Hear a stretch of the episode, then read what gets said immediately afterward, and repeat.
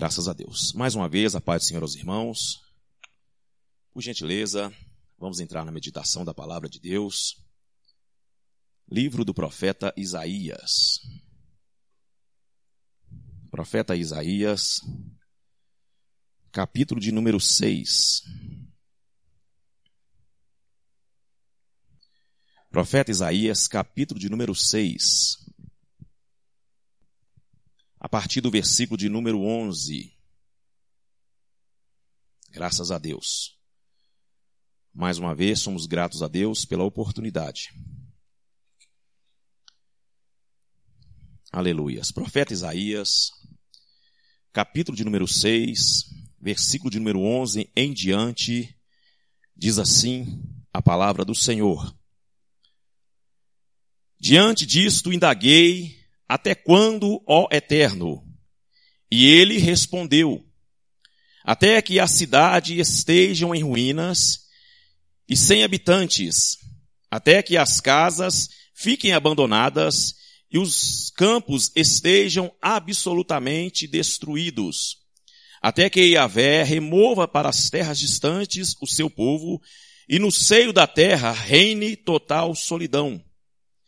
E se na terra ficar um décimo do povo, este tornará a ser devastado.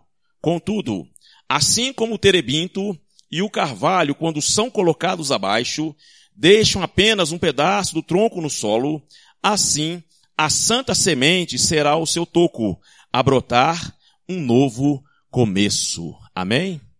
Por gentileza, a igreja pode se assentar e na oportunidade adore ao Senhor. Graças a Deus.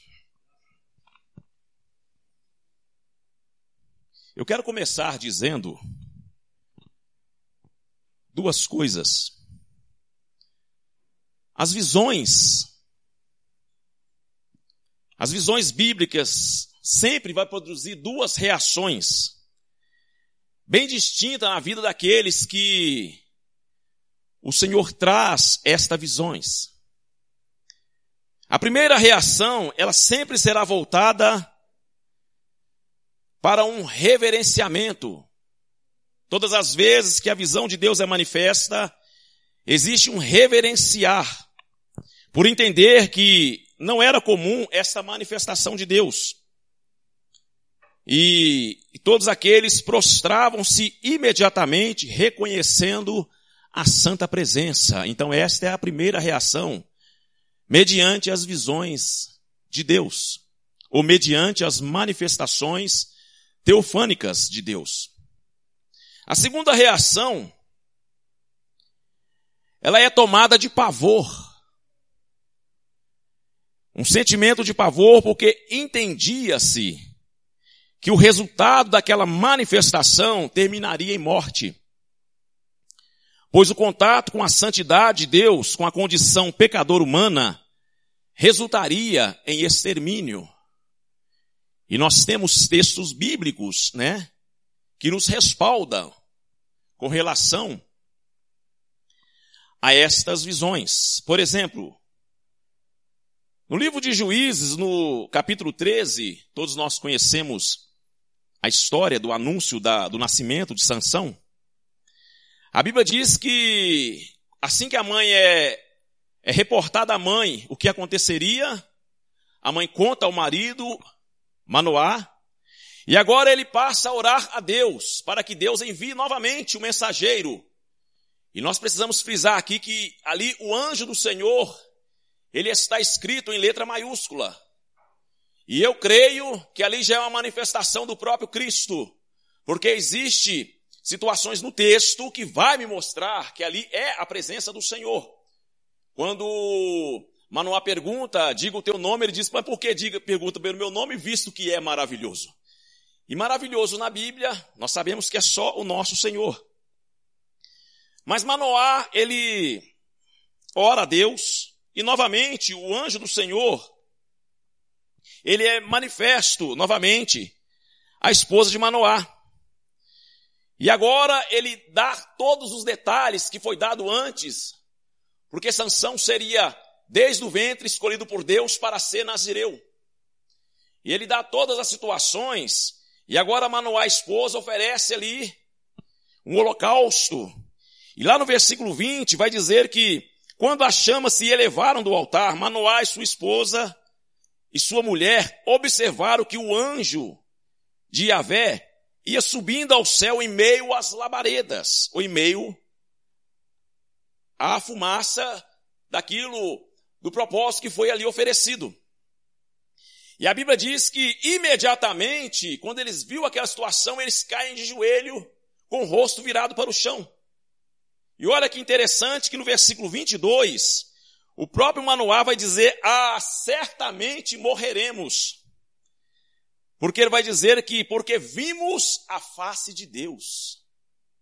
E novamente agora a esposa vai dizer, não. Se Yahvé tivesse pretendido nos matar, não teria aceitado o nosso holocausto e não nos teria feito contemplar tudo o que acabamos de ver. Então a primeira reação é uma reação de reverência, mas também trazia no coração uma reação de temor, uma reação de pavor, porque a condição pecadora, eles vão dizer, ai, porque nós vamos morrer. Gênesis capítulo 28, quando Jacó fugia da face de seu irmão Esaú, a Bíblia diz que ele chega em um local que antes era chamado de luz. E ali agora Jacó vai pernoitar.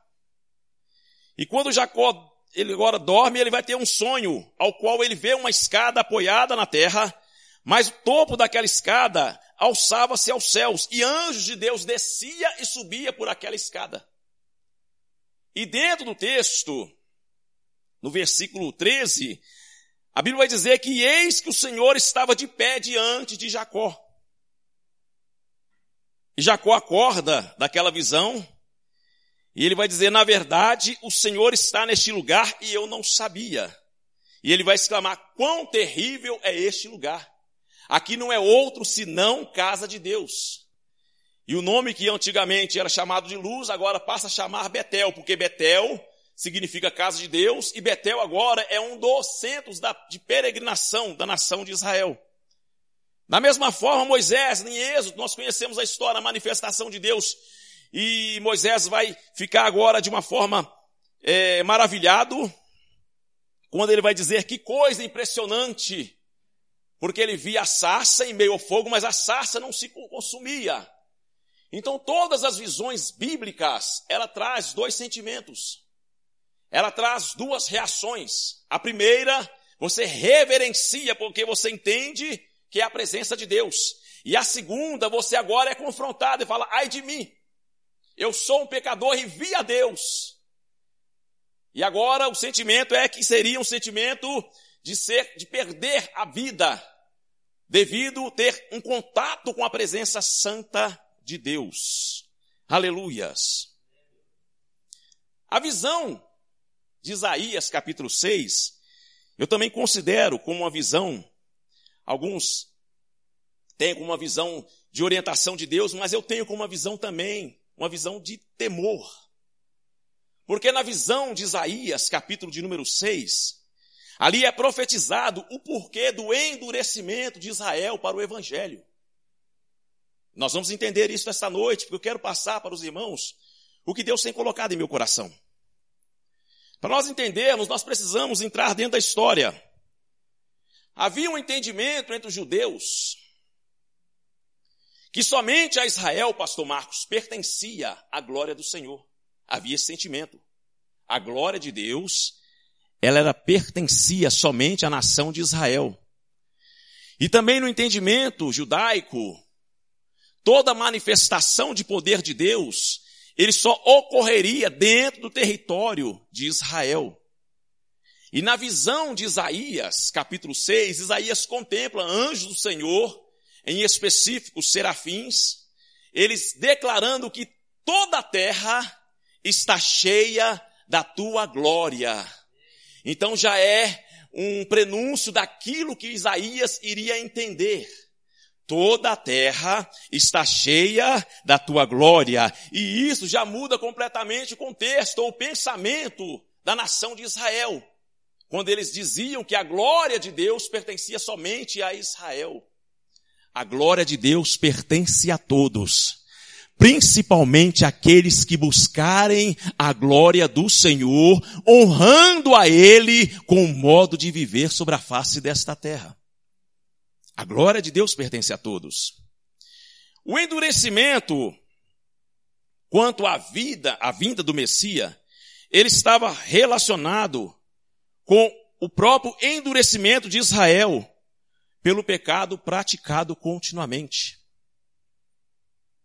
O pecado praticado de uma forma contínua, ele endurece o coração. Ele cria no coração uma barreira tão grande que dificulta que esse coração ele se renda mediante a palavra de Deus.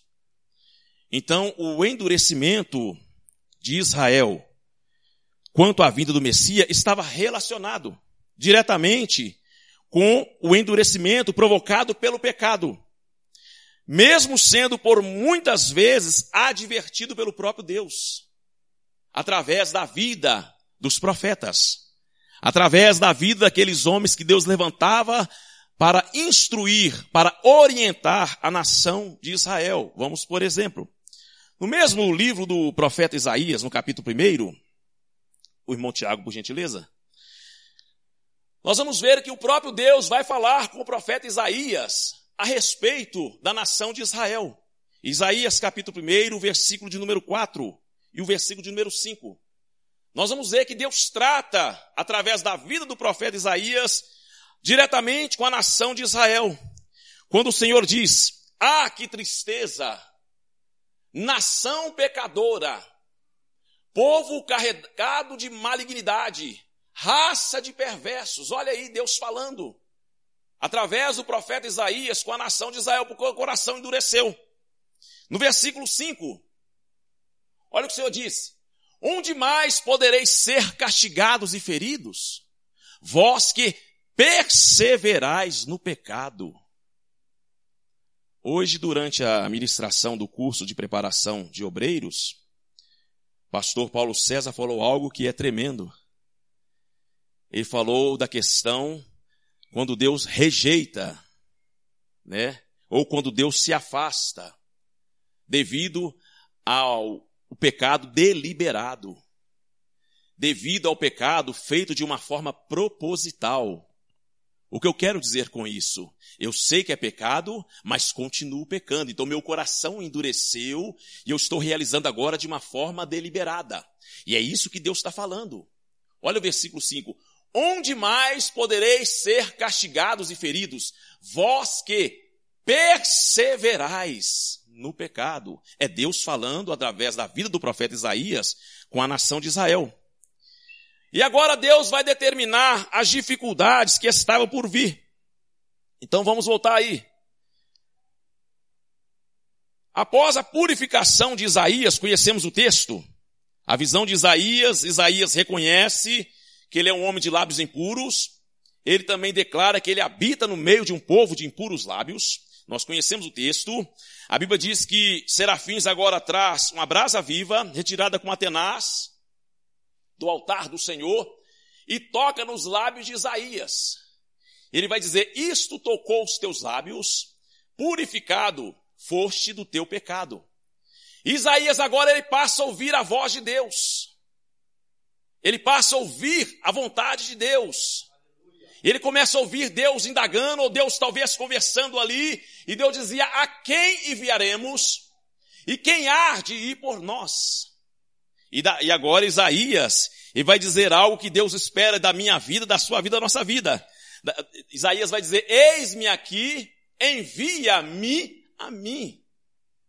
E quando ele dá essa declaração a Deus, no versículo 9, do mesmo capítulo 6 de Isaías, o Senhor vai responder a ele e vai dizer, vai e dize a este povo, podeis ouvir constantemente, mas não haveis de compreender. Podeis ver e continuar a ver sempre, contudo, jamais percebereis. Versículo 10. Embota quer dizer cega o coração deste povo. Torna esta gente incapaz de escutar com seus ouvidos e tapa-lhe os olhos, que essas pessoas não enxerguem com os olhos, não consigam ouvir mediante os ouvidos e não possam entender com o coração, a fim de que não recebam conversão e se tornem sãos. E isso é forte. É o próprio Deus falando com o profeta Isaías. É muito forte, é muito pesado. O que Deus está dizendo aqui, o Senhor está dizendo para que não haja entendimento.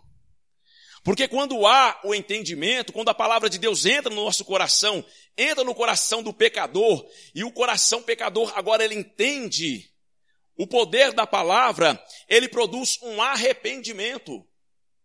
João Batista, quando estava nas imediações do Rio Jordão, ele dizia, produzi, pois, frutos dignos de arrependimento. E quem produz esse fruto em nossos corações é a palavra de Deus. Quando a palavra de Deus, ela adentra o nosso coração, ela transforma a nossa vida. E o Espírito de Deus agora, com a palavra de Deus dentro do nosso coração, ele age produzindo em nossas vidas um reconhecimento. E quando eu reconheço, eu produzo no meu coração frutos de arrependimento. E Deus está dizendo, para que não haja entendimento. Porque se houver entendimento, é isso que Deus está dizendo. O entendimento vai produzir arrependimento. E o arrependimento produz perdão que traz a purificação. E é isso que Deus está falando com Isaías. Vai e diga a esse povo: Eu estou fechando. Eles ouvirão, mas não compreenderão. Eles verão, mas não perceberão. É isso que Deus está dizendo com o profeta Isaías, ainda no capítulo 6. Aí nós chegamos no texto que nós lemos esta noite. E veremos que novamente Deus usará situações dentro deste texto para mostrar que sempre haverá remanescentes na obra de Deus. E é isso que eu quero falar esta noite. Deus possui remanescentes dele no meio do teu povo. Deus possui remanescentes, sempre vai possuir remanescentes dele no meio do teu povo, independente da situação, independente do tempo que nós estamos vivendo, independente de agora estamos vivendo em um tempo de desespero, Deus sempre terá pessoas compromissadas com ele, que são chamados por Deus de remanescentes, porque Deus conta com os remanescentes. Nós vamos falar disso esta noite. Quando eu falo de remanescentes, a Bíblia diz, em 1 Reis, capítulo de número 19, após todo o contexto, né, é, da matança dos 850 profetas que comiam na mesa de Jezabel, após o contexto de Deus enviar novamente chuva, a Bíblia diz que agora Jezabel procura Elias para matar. E Elias foge de Jezabel. Entra para dentro da caverna e começa a conversar com Deus. E dentro da caverna, dentro da caverna ele vai falar: Senhor, sobrou somente eu. Somente eu fiquei. Mataram todos os teus profetas. E Deus agora vem e fala com Elias, lá no versículo de número 18, do capítulo 19 de 1 Reis. Mas pouparei em Israel sete mil homens, todos de joelhos dobrados, que não se dobram diante de Baal. São remanescentes de Deus. Deus tem remanescentes na oração. Deus tem remanescentes na palavra. Deus tem remanescentes no meio do seu povo. Deus sempre terá remanescentes no meio da sua igreja. Eu quero chamar a atenção do versículo 13 que nós lemos esta noite. Eu vou ler novamente. Quando o Senhor diz ao profeta Isaías, depois de trazer toda a dificuldade, o Senhor diz que vai endurecer e vai trazer dificuldade, o povo seria levado cativo. No versículo 13, o Senhor vai dizer que, e se ficar na terra um décimo do povo, este tornará a ser devastado.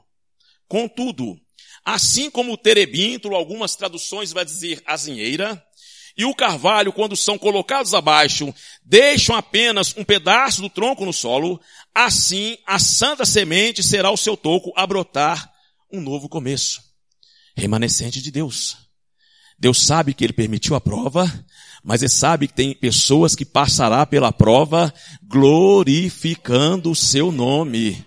Aleluias. Porque é em meio às provas, é em meio às lutas que Deus reconhece um verdadeiro adorador. O verdadeiro adorador, ele não se dobra. Por mais que as dificuldades sejam grandes, ele permanece confiante no Senhor. Ele permanece confiante em Deus. E é isso que o texto está dizendo. É isso que Deus está afirmando. Quando ele fala a respeito do carvalho, do terebinto ou azinheira, para algumas traduções, eu quero falar um pouco esta noite. Porque eu quero falar apenas sobre os remanescentes de Deus sobre aqueles que Deus sabe, Deus conhece e Deus confia em meio às dificuldades, a chegar-se à sua vida e saber que mesmo em meio às dificuldades, você vai continuar honrando o nome do Senhor. Quando o Senhor usa o termo carvalho, eu quero trazer, eu fiz alguns, algumas pesquisas. Quanto mais o carvalho se sujeita às intempéries, mais fortalecido ele fica. Porque as raízes do carvalho são raízes profundas. Quanto mais dificuldades, quanto mais as interpéries do mundo natural, mais solidificado fica o carvalho. Porque da mesma forma que ele cresce, ele também desce. Quer passar a prova? Quer passar pela luta? Aprofunda-se as raízes no Senhor. E qual que é a forma, qual que é o meio de aprofundar-se as raízes no Senhor? Aprofunda-se através da oração. Aprofunda-se através da meditação na palavra. Aprofunda-se através da condição de servir a Deus. Quanto mais prova, mais luta, mais oração. Porque a oração, ela vai te manter de pé. A oração vai manter a sua vida de pé. Tem situações que não é para você resolver, quem vai resolver é Deus. E você vai ter que entender isso e vai ter que se aplicar à sua vida deixar Deus fazer da forma dele. Deixar Deus agir da forma dele. Aleluias. Eu tenho um filho de 17, quando ele tinha 17 anos, este meu filho agora, ele, infelizmente, entrou para o caminho das drogas. E eu tinha, pastor Marcos, discussões terríveis com ele dentro de casa. Eu falava coisas duras com ele dentro de casa. E ele já estava tão dominado pelas drogas que ele já andava com um vidro de colírio no bolso. E mas quando eu ia para a oração, eu falava com Deus. Falava: "Senhor, foi o filho que o Senhor me deu e eu não aceito. Se necessário for, se o Senhor me capacitar, eu entro aonde for necessário, mas o Senhor tira meu filho desta situação. E este meu filho, pastor Marcos, ele começou alguma mudança, eu percebendo, e ele começou a falar comigo. Pai, eu estou para te contar uma coisa, eu falando, ah, tá bom, meu filho. Eu entendendo, mas eu não, não deixava ele nem explicar direito. Pai, vai acontecer uma coisa que vai te surpreender. Eu ficava calado. E este meu filho, para a honra e glória do nome do Senhor, este meu filho que antes saía de casa para usar drogas, depois ele passou a sair de casa para adorar a Deus. Porque a oração vai aonde você não consegue ir. Entenda isso, tem coisas que não é para você resolver, quem resolve é Deus. É por isso que Deus conta com remanescentes dele na obra. Aleluia. Tem situação pode ser na obra, tem situação pode ser na família, tem situação que pode ser no meio do trabalho. Aleluia. Quem vai resolver é Deus. Não tenta resolver com as tuas forças. Deixa Deus entrar na situação, dá liberdade para Deus entrar e ele vai realizar o milagre. É por isso que Deus conta com remanescentes. O carvalho ele é considerado por muitos espirituais uma árvore que traz um símbolo de resistência, um símbolo de vigor, um símbolo de dedicação. Quanto mais as intempéries da vida vêm, mais as raízes se aprofundam. O que eu quero dizer com isso? Nós passaremos por provas contínuas até a volta do Senhor. Porque para sermos aprovados, primeiramente nós precisamos de ser o quê? Provados. E toda prova só se vence ela dedicando a vida a Deus. Você não vai conseguir vencer a prova por você mesmo. Dedique sua vida a Deus e Deus vai trabalhar na onde for necessário e trazer a vitória, te entregar nas tuas mãos. Então toda prova e todas as vezes que nós passamos por prova, existe um período de descanso que o próprio Senhor permite, mas virá ainda mais provas. As provas é para nos fortalecer diante do Senhor. E o carvalho, irmãos, ele tem essa qualidade. Quanto mais ele é atacado pelas intempéries da natureza, mais fortificado ele fica. O vento vem, o vento assopra, ele torce para um lado, ele torce para o outro, mas as raízes garantem que ele permanecerá de pé.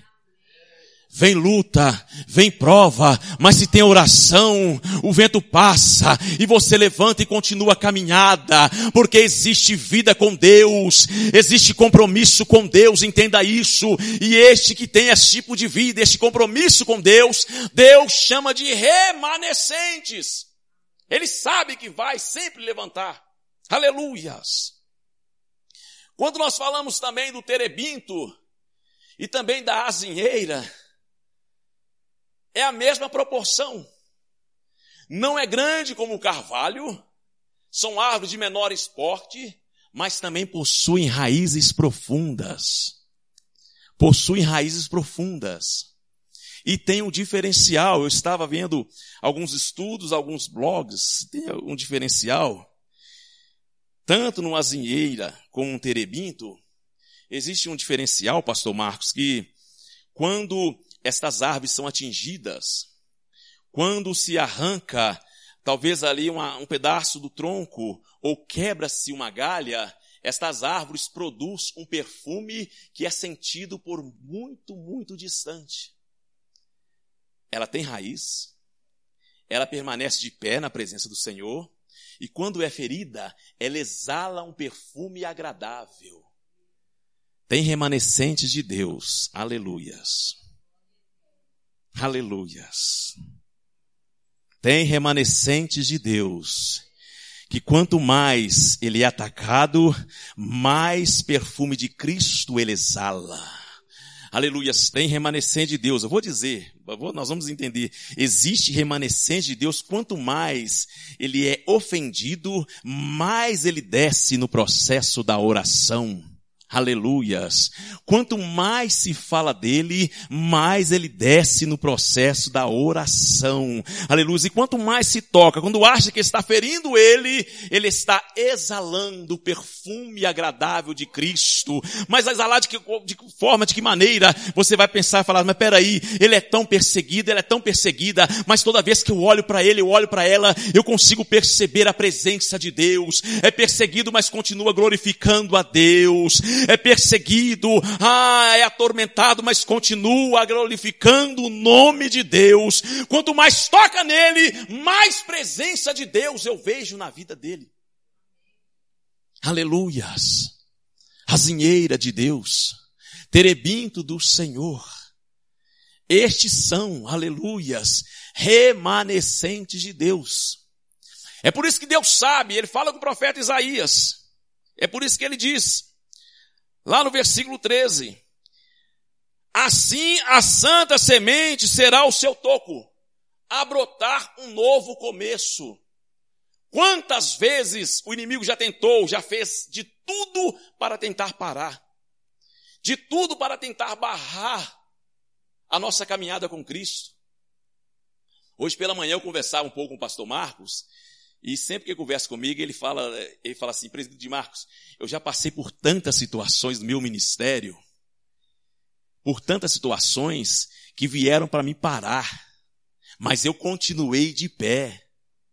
Porque Deus permite aquilo que você sabe que você tem condições de suportar, entenda isso. Aleluias. Deus tem confiança em nós. Ele tem confiança que a luta vem, aleluias, mesmo que ela vem de uma forma forte contra a sua vida, Deus confia que em meio à luta, que em meio à prova, você irá glorificar o nome dele. Porque é no meio da prova, é no meio da luta que Deus, ele tem prazer no verdadeiro adorador. Aleluias. E é isso que Deus colocou no meu coração. Remanescentes no tempo que nós estamos vivendo. Remanescentes, igreja de Deus, igreja que, aleluias, que se preocupa, aleluias, em sempre estar glorificando o nome de Deus. Não tem prova, não tem luta. Por mais que a situação doa, você permanece firme. Por mais que a situação se levante, você permanece fiel a Deus. E isto agrada o Senhor.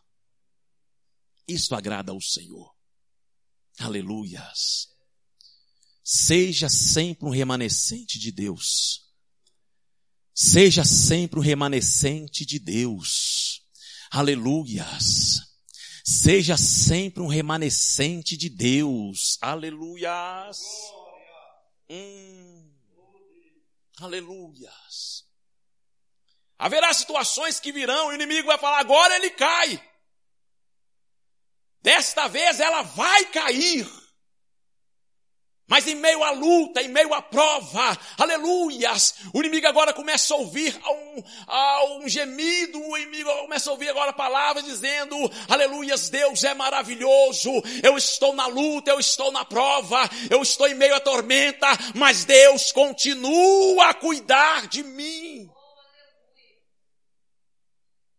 O inimigo acha que nós vamos, o inimigo acha que a situação vai te derrubar. Mas você vai sair mais fortalecido, porque você é, entenda isso, é um remanescente de Deus. E remanescente de Deus não existe prova, não existe luta que ele vai fazer com que ele pare. Quanto mais luta, mais você vai prosseguir. Quando, aleluias. Hum, eu quero terminar. Aleluias. Aleluias. Jesus ele vai declarar que as portas do inferno não prevalecerão contra a sua igreja. Quem vai dizer é Jesus, ele vai dizer as portas do inferno não prevalecem contra a minha igreja. Porque Jesus sabe, ele tem certeza de onde nós estamos. Ele tem certeza de onde você está firmado. Jesus tem certeza aonde ele te colocou. Então, quanto mais prova, quanto mais luta, mais o nome de Deus vai ser glorificado. Quanto mais prova, mais luta, entenda isso, parece, peraí. Mas é a grande verdade. Quanto mais luta estiver contra nossas vidas, mais presença de Deus nós entendermos e aplicarmos a nossa vida a Ele. Aplicarmos a nossa vida em oração. Quer ficar de pé? Ore. Quer ver seus filhos de pé? Permaneça de joelho. É bíblico. É bíblico, né? Enquanto você estiver de joelhos dobrados, os teus filhos estão de pé. Aleluias. Hum. Eu me lembro uma vez, estava em casa, estava deitado, e irmão Elcio me liga da fala, falei mãe de Marcos, o que você está fazendo? Eu já estou deitado. Levanta e vamos orar, porque Deus me mostra que o espírito de morte está rondando a sua família. E Deus me deu uma visão desse meu filho ainda quando eu estava naquela vida. Ele estava em um local e a polícia chegou para dar batida e ele estava no meio.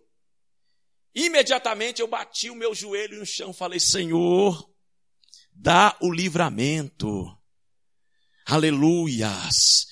Quanto mais orar, quanto mais permanecermos em oração, mais vitória nós teremos. Por gentileza, você que pode, coloca-se de pé.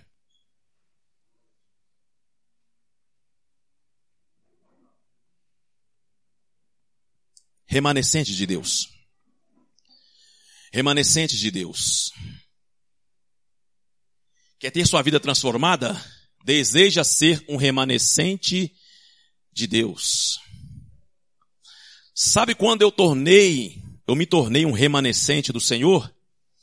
No dia 9 de setembro de 2006, já falei isso aqui. Quando eu entreguei a minha vida para o Senhor. A minha vida foi tão impactada por Deus, a minha vida foi tão transformada por Deus. Quem me conhecia antes me vê hoje sabe do poder transformador de Deus. E eu quero nesta oportunidade se há alguém em nosso meio que ainda não entregou a sua vida para Jesus, eu quero te chamar para você sair do seu lugar e vir até aqui na frente. Uma das coisas que as pessoas falam assim, ah, mas se eu me tornar um cristão, eu vou ter que deixar de fazer muita coisa. Entenda isso. Quem vai agir na sua vida chama-se Espírito Santo. O Espírito Santo vai agir de uma forma tão poderosa na sua vida que quando ele promover o desejo pela mudança, você vai mudar, aleluias, alegrando-se na presença do Senhor. Eu quero nessa oportunidade, se há no nosso meio alguém que ainda não entregou a sua vida para Jesus, eu quero te convidar a você sair do seu lugar e vir aqui à frente, que o pastor Marcos estará orando em favor da sua vida, te apresentando aleluias ao Senhor. É oportunidade, né? É oportunidade. E Deus ele é tão maravilhoso que ele oferece e ainda continuará a oferecer. Mas nós temos que entender que o dia de amanhã pertence a Deus.